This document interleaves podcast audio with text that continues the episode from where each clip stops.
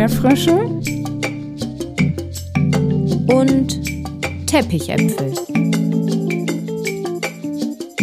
Der Podcast für systemisch Beratende.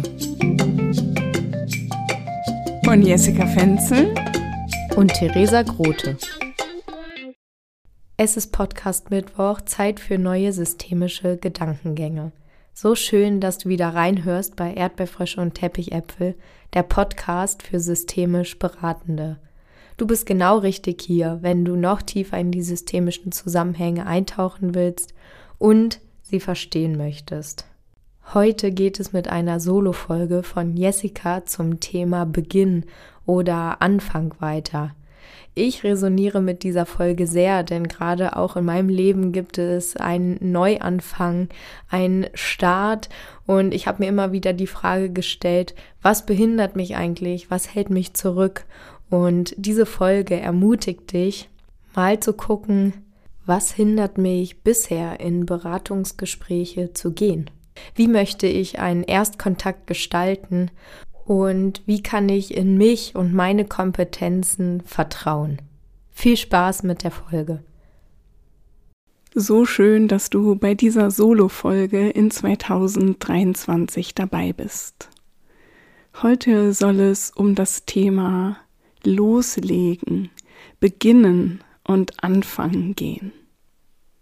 Viele Menschen fragen immer wieder, wie sie diesen bedeutenden Step in Beratungen und Coachings gehen können. Eine Hörerin hat mir eine E-Mail geschrieben und sie sagt, ich wünsche mir noch mehr systemische Inputs in Bezug auf die Anfänge und wie man zu mehr Mut und Zuversicht kommt, um überhaupt Beratungen anzubieten. Ich traue mich noch nicht. Und bei meinen Weiterbildungsteilnehmenden bekomme ich immer hautnah mit, wie schwer dieser Punkt sein kann, wirklich anzufangen, Beratungen anzubieten, dafür auch Geld zu nehmen. Und ich möchte in diese Podcast-Folge immer wieder systemische Fragen einstreuen, die dir möglicherweise dabei eine Unterstützung sind, mal reinzuspüren und mitzubekommen, was bewegt dich da? Und starten möchte ich mit der Frage, was ist deine Befürchtung zu Beginn einer systemischen Beratung? Und wenn du diese Befürchtung für dich herausgefunden hast, was ist dann die Befürchtung, wenn die Befürchtung eintritt? Und was ist, wenn dann die Befürchtung der Befürchtung der Befürchtung eintritt? Also ich würde mich immer wieder fragen, okay, und wenn das ist, und dann? Und wenn das ist, was dann? Und so weiter. Und mir persönlich hilft diese absolute Überzeugung in meinem Inneren, dass in Beratungen nichts passieren kann. Ich mache das jetzt wirklich schon viele, viele Jahre und ich würde sagen, es ist noch nie etwas passiert, weil was soll denn auch passieren? Menschen kennen sich doch mit ihrer Geschichte am allerbesten aus. Und die meisten Menschen, die zu uns in die Beratung kommen, die leben schon ein Weilchen mit dem, was sie als Problem bezeichnen oder was sie belastet. Und ich glaube, dass unsere systemischen Fragen zwar Dinge in Bewegung bringen können und auch sollen. Also ich feiere ja jeden inneren Suchprozess ab. Und vielleicht bringt die ein oder andere Frage Menschen auch aus dem Gleichgewicht. Aber meine Überzeugung ist, dass nur wenn wir Menschen aus dem Gleichgewicht bringen, dann kann auch was Neues entstehen. Und wenn wir es schaffen, Systeme zum Klingen zu bringen, dann können wir damit Veränderung initiieren. Und ich glaube, dass immer dann, wenn wir bei uns sind, wenn wir Zugang haben zu unserem eigenen Erleben, wenn wir Zugang haben zu unseren Körperempfindungen, wenn wir mitbekommen, was auch bei uns im Körper passiert, dann kann nichts passieren. dann werde ich so eingeschwungen sein auf mein Gegenüber und dann werde ich mitbekommen, was bei ihm oder ihr oder denen passiert und dann kann ich mich einfach mit allem anbieten, was ich habe. Denn immerhin begegnen sich da ja auch Menschen.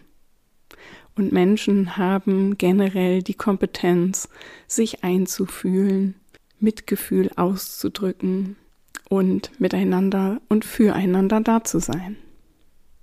Ich selber verbinde mich vor einer systemischen Beratung mit meinem inneren Vertrauen. Ich knüpfe an an meine Ressourcen und Stärken und ich weiß einfach, wieso mir das gelingen wird.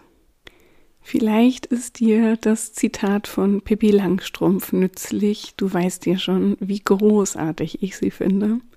Sie sagt, das habe ich noch nie vorher versucht, also bin ich völlig sicher, dass ich es schaffe. Wenn du diesen Podcast regelmäßig hörst, dann weißt du, dass so in der zweiten Hälfte des letzten Jahres für mich eine wichtige Komponente dazugekommen ist, nämlich die Verbindung mit der Stille. Die Verbindung mit meinem inneren, unversehrten Kern, mit diesem inneren Diamanten, der umgeben von so viel Frieden und Stille in mir schlummert. Und wenn ich es schaffe, mich selber gut zu beruhigen, mich selber zu halten, mich vielleicht auch liebevoll zu umarmen und lausche, was in meinem Inneren passiert, dann kann ich diesen Moment von Verbundenheit mit in meine systemischen Beratungen nehmen. Und immer wieder darf ich Menschen unterstützen und coachen bei diesem Schritt, wirklich loszulegen und anzufangen. Und eine systemische Frage, die ich dabei mag, ist, wenn diese erste Beratung, die du durchführst, einfach richtig gut läuft, was ist dann nicht mehr möglich? Wenn es einfach richtig cool wird, was ist dadurch nicht mehr möglich? Oder auch die klassische Frage, was sind die Nachteile davon, wirklich loszulegen und selbstsicher und souverän in deine Beratungsgespräche zu gehen. Und wenn dieser Schritt geschafft ist und du entschieden hast, dass du zuversichtlich und mutig in deine Beratungsarbeit gehst, dann stellt sich aber vielleicht immer noch die Frage, wie fängt man denn sowas an oder wie startet man denn in eine systemische Beratung passend hinein? Und dazu habe ich dir jetzt erstmalig bei Erdbeerfrösche und Teppichäpfel ein PDF-Dokument fertig gemacht als Ergänzung zum Podcast, welches du dir kostenfrei über meine Website www.flow.de steht aber natürlich auch in den Show Notes herunterladen kannst. Und in diesem PDF teile ich mit dir zum Beispiel meine Standard-E-Mail, die alle Leute zu Beginn einer systemischen Beratung oder Therapie bei mir bekommen.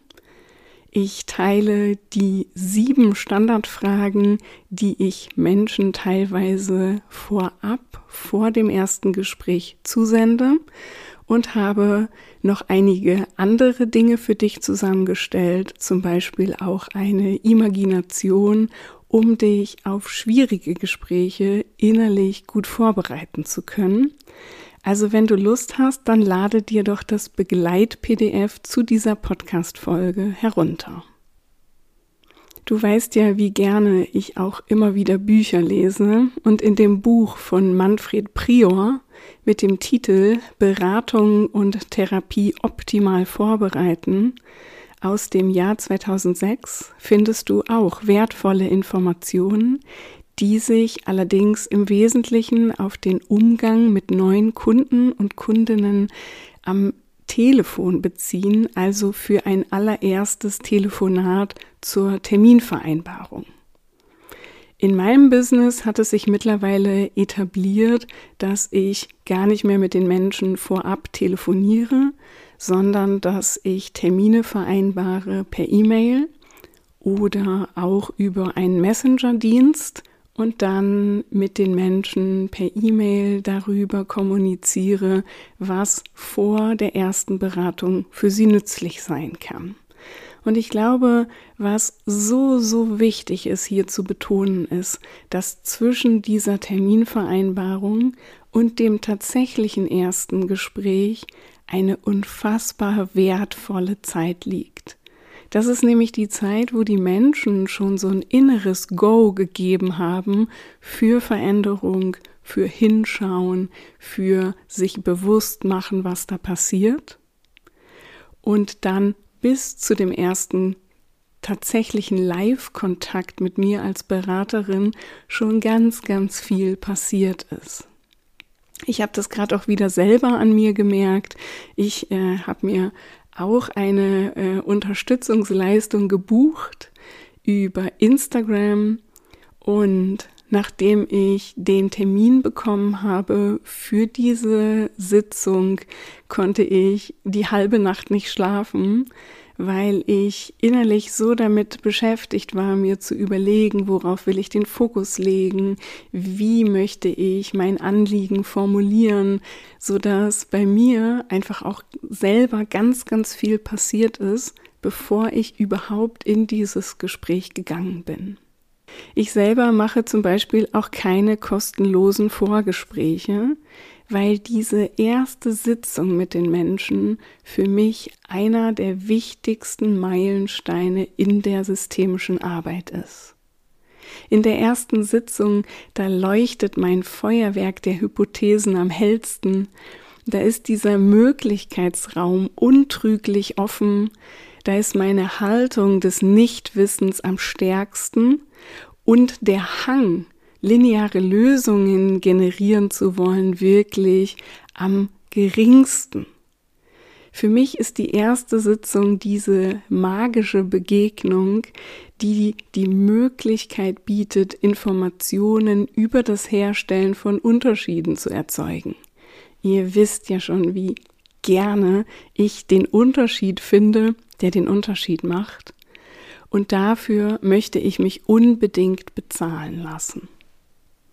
Oft geht es ja bei kostenlosen Vorgesprächen um so eine Idee von Vertrauen oder dem Prüfen der Sympathie. Vertrauen wird meiner Meinung nach oft mit Vertrautheit verwechselt. Denn wenn ich zum Beispiel zu einer Zahnärztin gehe, zu einem neuen Friseur oder der Kosmetikerin, dann habe ich die vorher auch nicht wirklich kennengelernt. Dann hatte ich auch kein kostenloses Vorgespräch, sondern dann setze ich mich dort auf den Stuhl oder lege mich auf die Liege oder was auch immer weil ich eine Idee habe von, ich kann diesem Menschen vertrauen. Und so ein Gefühl von Vertrautheit, das entsteht dann vielleicht in der zweiten, dritten, vierten, fünften Sitzung. Aber für mich ist Vertrautheit kein Baustein, der nützlich ist für die systemische Beratung oder sogar unerlässlich, wie zum Beispiel Hoffnung. Ich finde es ja ganz wichtig, dass wenn wir keine Hoffnung haben, dass sich bei unserem Gegenüber was verändern kann, dass wir dann mit einer Beratung gar nicht erst beginnen. Das Vertrauen entsteht meiner Meinung nach in den ersten Sekunden. Da entscheidet sich, möchte ich mich dieser Person öffnen oder nicht.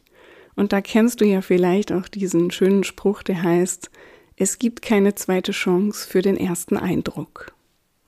Wenn ich also in dem ersten bezahlten Gespräch merke, dass eine Zusammenarbeit nicht stimmig ist, oder wenn mein Gegenüber in dem ersten bezahlten Gespräch merkt, dass eine Zusammenarbeit nicht stimmig ist, dann wird die Person wahrscheinlich kein Anschlussgespräch mehr buchen und ich werde wahrscheinlich kein Anschlussgespräch mehr anbieten. Aber dann bin ich mir total sicher, dass ich in diesem ersten Gespräch mein Bestes gegeben habe und auch da schon ganz viele innere Suchprozesse passiert sind Und damit möchte ich einfach nicht warten bis zur offiziellen ersten Sitzung, sondern ich möchte in der ersten Begegnung einfach direkt loslegen.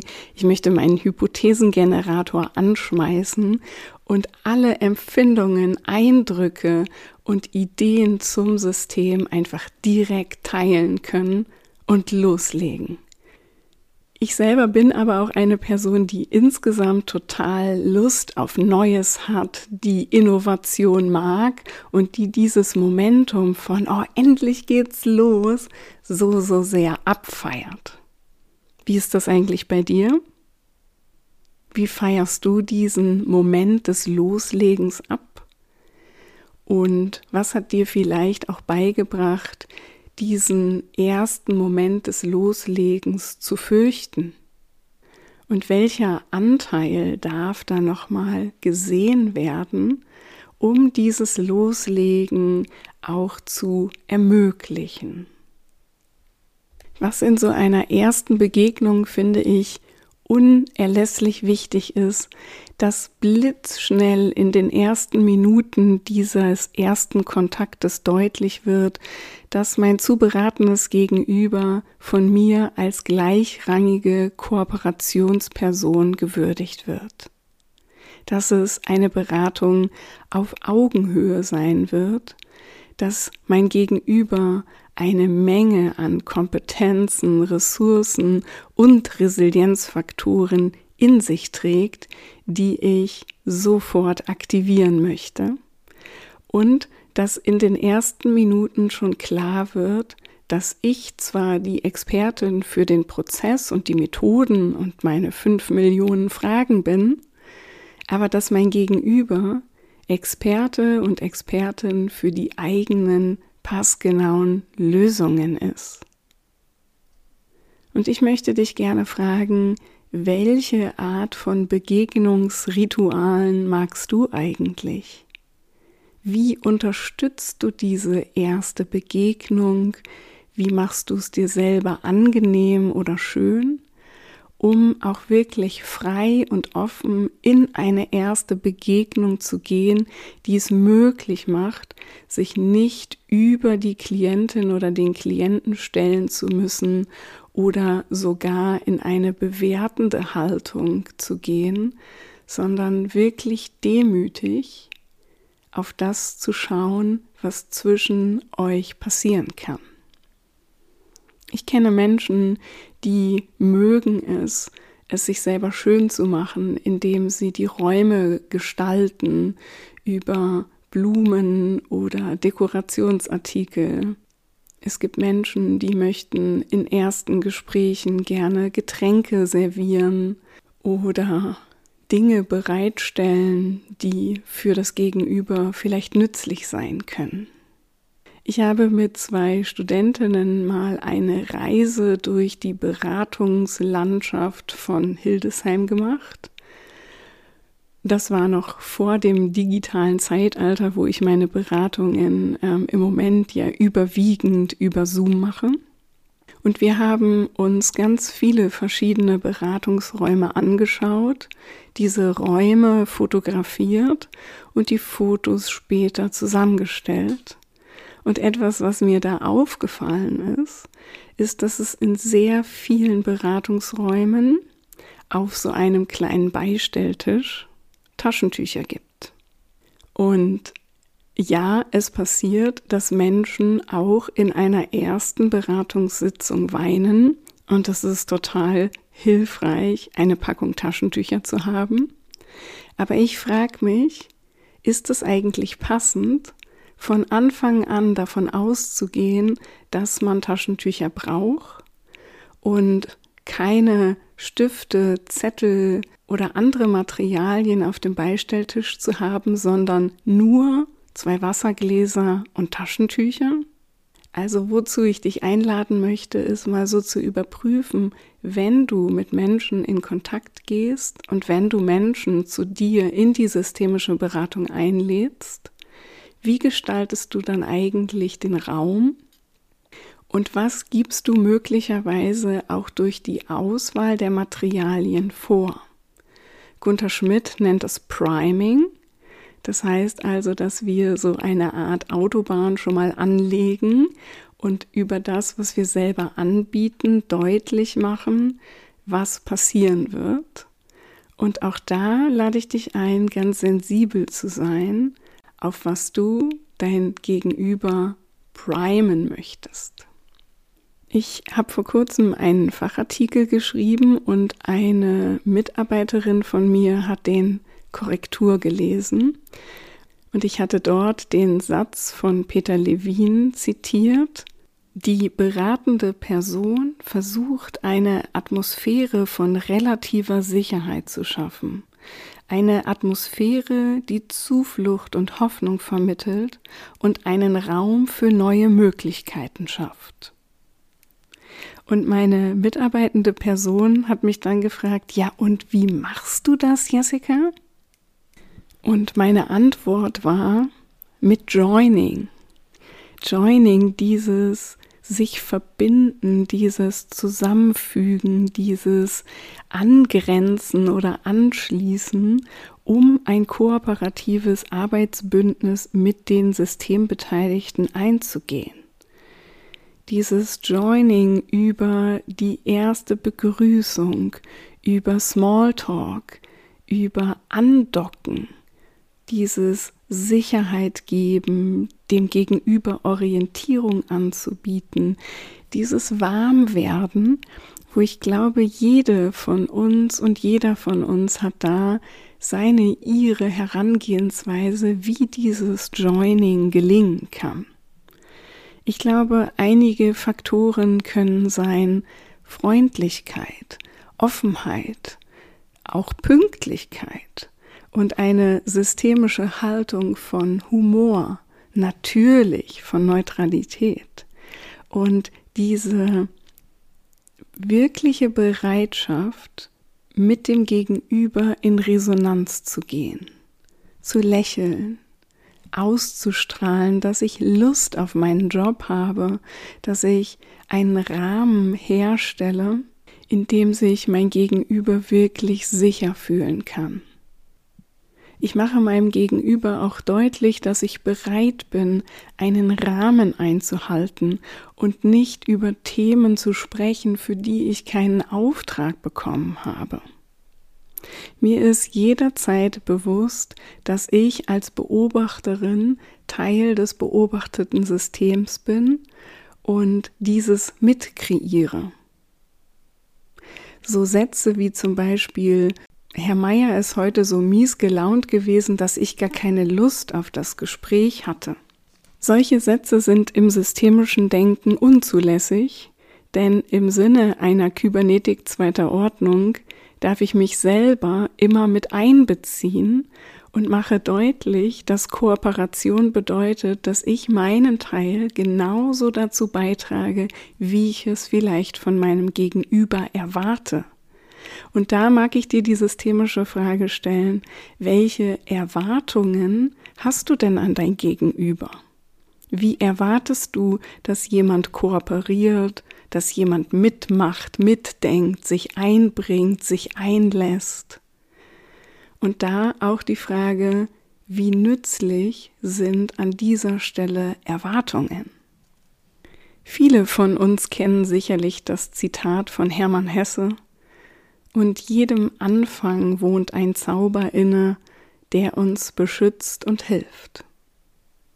Das ist natürlich verkürzt aus einem Zusammenhang genommen, aber ich mag das Zitat, weil ich auch diesen Zauber des Anfangs so gerne mag, noch nicht zu wissen, wer da in die Beratung kommt, noch nicht zu wissen, worum es gehen wird, noch nicht zu wissen, wo wir am Ende dieses ersten Gespräches wirklich stehen werden, weil ich einfach zutiefst verinnerlicht habe, dass ich lebende Systeme sowieso nicht linear beeinflussen kann. Ich weiß von einigen Weiterbildungsteilnehmerinnen, dass sie diesen Moment einfach gar nicht so mögen und sich sicherer fühlen, wenn sie die Person, die sie beraten, schon kennen.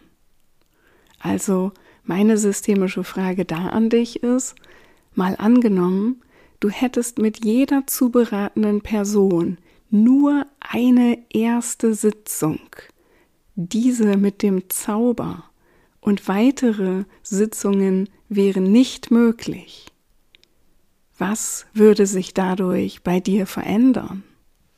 Und ich höre zum Beispiel in Supervisionen und Coachings auch immer wieder, dass Menschen so coole Beratungsgespräche machen, wo die Klienten und Klientinnen zurückmelden, dass sie sich gut aufgehoben gefühlt haben, dass sie damit was anfangen können und dass sie ganz beschwingt aus der Sitzung herausgehen aber sich dann im Anschluss bei der Beraterin oder dem Berater so kritische, bewertende Anteile melden, die Selbstzweifel und Abwertung oder so eine Form von Infragestellen im Gepäck haben.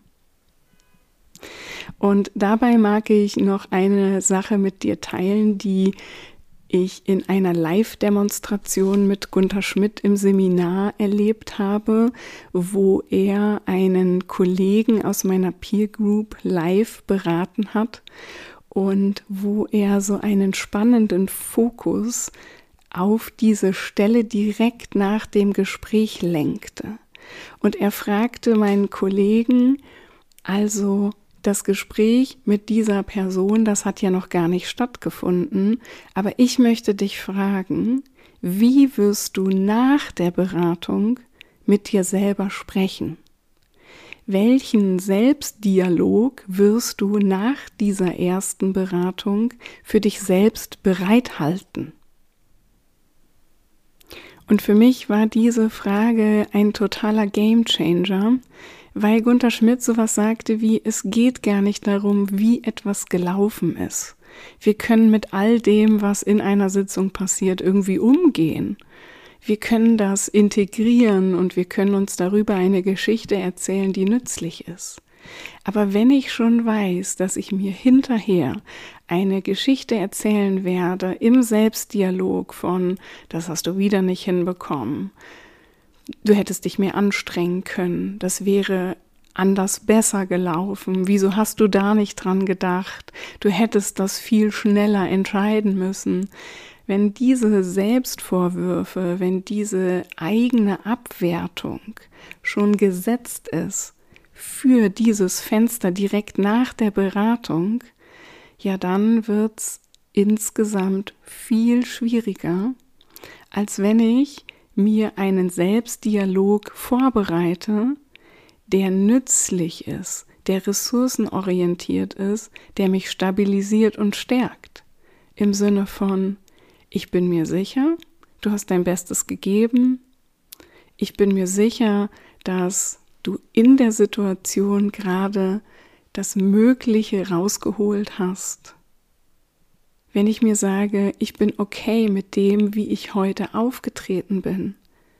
Wenn ich weiß, man kann hinterher immer viel schlauer reden als in der Situation, wenn ich mir selber etwas Gutes tue und mich annehme, so wie ich bin. Ich glaube, das macht diesen Moment vor dem ersten Gespräch auch ein Stückchen leichter. Also nochmal zur konkreten Vorbereitung.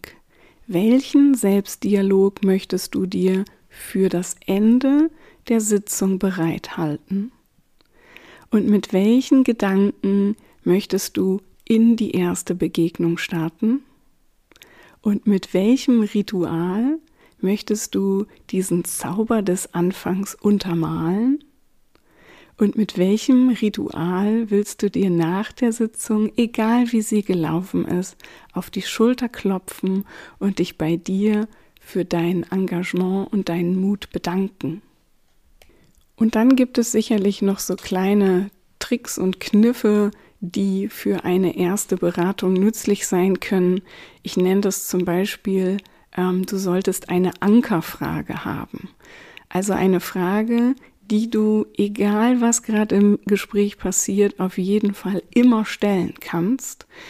Eine Frage, die, egal wo ihr im Prozess gerade seid, irgendwie passen könnte und die dich selber wieder ankert. Und dann sage ich ja auch manchmal sowas wie, wenn du nicht mehr weiter weißt im Gespräch, dann geh zurück zur Auftragsklärung. Da findest du ja hier im Podcast drei Folgen zum Thema Auftragsklärung und wie sie dir helfen kann, ein Gespräch zu strukturieren, um dich jederzeit sicher zu fühlen und einfach auch immer zu wissen, wo du gerade bist. Und dann kann es auch nützlich sein, dass du auf bestimmte Fragen vorbereitet bist, dass zum Beispiel Klienten und Klientinnen dich zu Beginn einer allerersten Sitzung vielleicht auch fragen, können sie nicht erstmal was von sich erzählen? Dann solltest du wissen, wie du darauf reagierst. Oder vielleicht fragen Menschen auch, um sich sicher zu fühlen, so Dinge wie, reden wir hier eigentlich die ganze Zeit oder machen wir auch was anderes? Oder bekomme ich auch Material für zu Hause mit? Oder ich bin mir gar nicht sicher, ob sie mir wirklich helfen können. Was passiert eigentlich, wenn wir merken, dass wir hier gar nicht weiterkommen? Und es gibt so einige Fragen, auf die du vorbereitet sein kannst und die habe ich dir auch nochmal in dem PDF zusammengeschrieben. Ich glaube, es ist deutlich geworden in dieser Folge, dass ich diesen Zauber des Anfangs wirklich feiere, dass ich mich über jeden neuen Menschen, der in meinen Raum kommt, egal ob in Präsenz oder digital, dass ich jeden Menschen und jede Begegnung abfeiere, dass ich mich so darauf freue, Ressourcen aufzudecken, sie nutzbar zu machen und dass ich es liebe, ein Feuerwerk von Hypothesen abzufeuern. Wenn du das Gefühl hast, du würdest dich da gerne unterstützen lassen, du würdest da gerne etwas in Anspruch nehmen, dann lass es mich wissen, weil dann werde ich auch unsere erste Begegnung total, total abfeiern.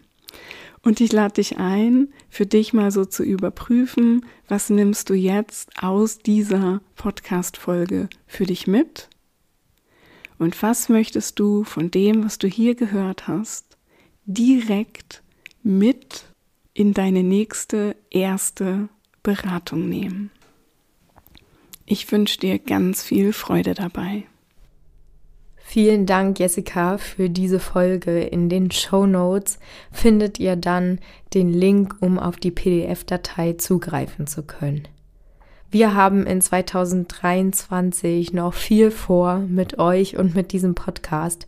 Wir haben tolle Interviewpartnerinnen und Interviewpartner eingeladen und wir freuen uns so sehr auf alle zwei Wochen coole systemische Folgen.